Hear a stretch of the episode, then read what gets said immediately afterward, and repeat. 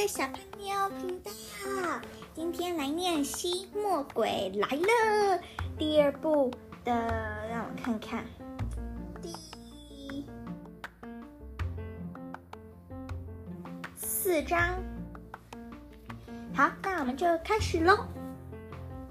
第四章叫做“如果我咬你，你会怎样？”第二天，木茶老师在黑板上写下作业的答案，要我们自己订正时，我拿出作业簿，糟糕，我的作业有四分之三被喝掉了。星期一、星期二、星期四和星期五的作业就这样消失的无影无踪。难道这是德古叔给我的警告吗？他已经找到我的学校，不久。就会找到我家了。我顾不得看卡米拉，现在最急迫的是如何逃离德古叔的魔掌。可是我一点办法也没有，除非搬到离这里很远的地方。但是要如何说服爸妈搬家，这根本是不可能的事。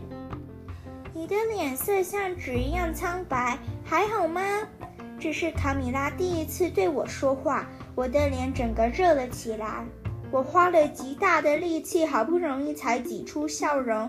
也许还有希望能让他喜欢我。约翰和麦斯出局了，卡米拉不喜欢他们。我恋爱了。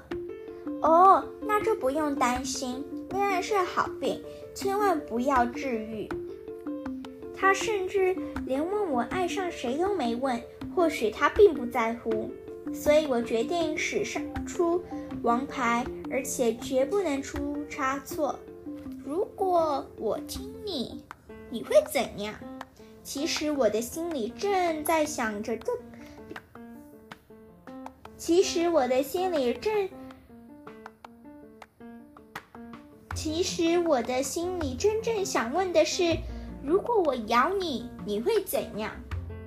可惜四点半的下课钟声响了，卡米拉迅速收拾书包，一溜烟地跑出去教室。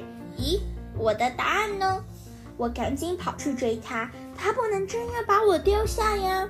经过约翰和麦斯时，我故意放慢脚步，以免他们起疑。但其实我的脸简直像番茄一样红。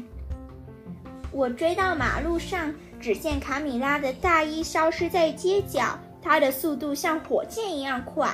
我赶紧加快速速度，因为我不知道她住在哪里。如果追不上她，就要等到星期一才能看见她。那我这个周末将非常难熬，度日如年。我拼命冲刺，努力缩短距离。卡米拉似乎和听到午夜十二。点钟声的灰姑娘一样，跑得非常匆忙。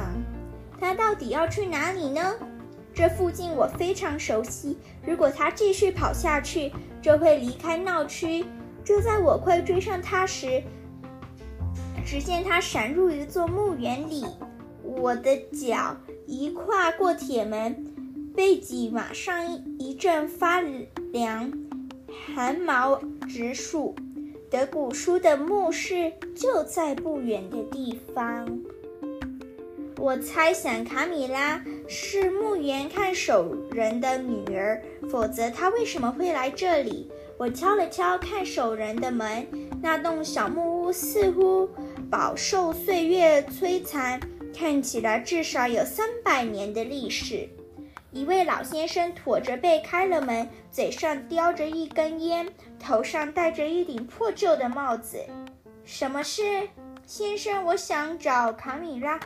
嗯，他把东西忘在学校了。卡米拉？谁呀？原来她不是看守人的女儿。那她来这种阴森的地方做什么？等一下。卡米拉这个名字很眼熟，我似乎有印象。他抓起大衣，拿了手电筒走出来，随手把门往后砰的一声关上。屋顶剧烈晃动，我急忙往后跳，一片屋瓦刚好落在离我五十公分的地方。没事，没事，这房子早该好好整修一番，可惜我老是没空。走吧。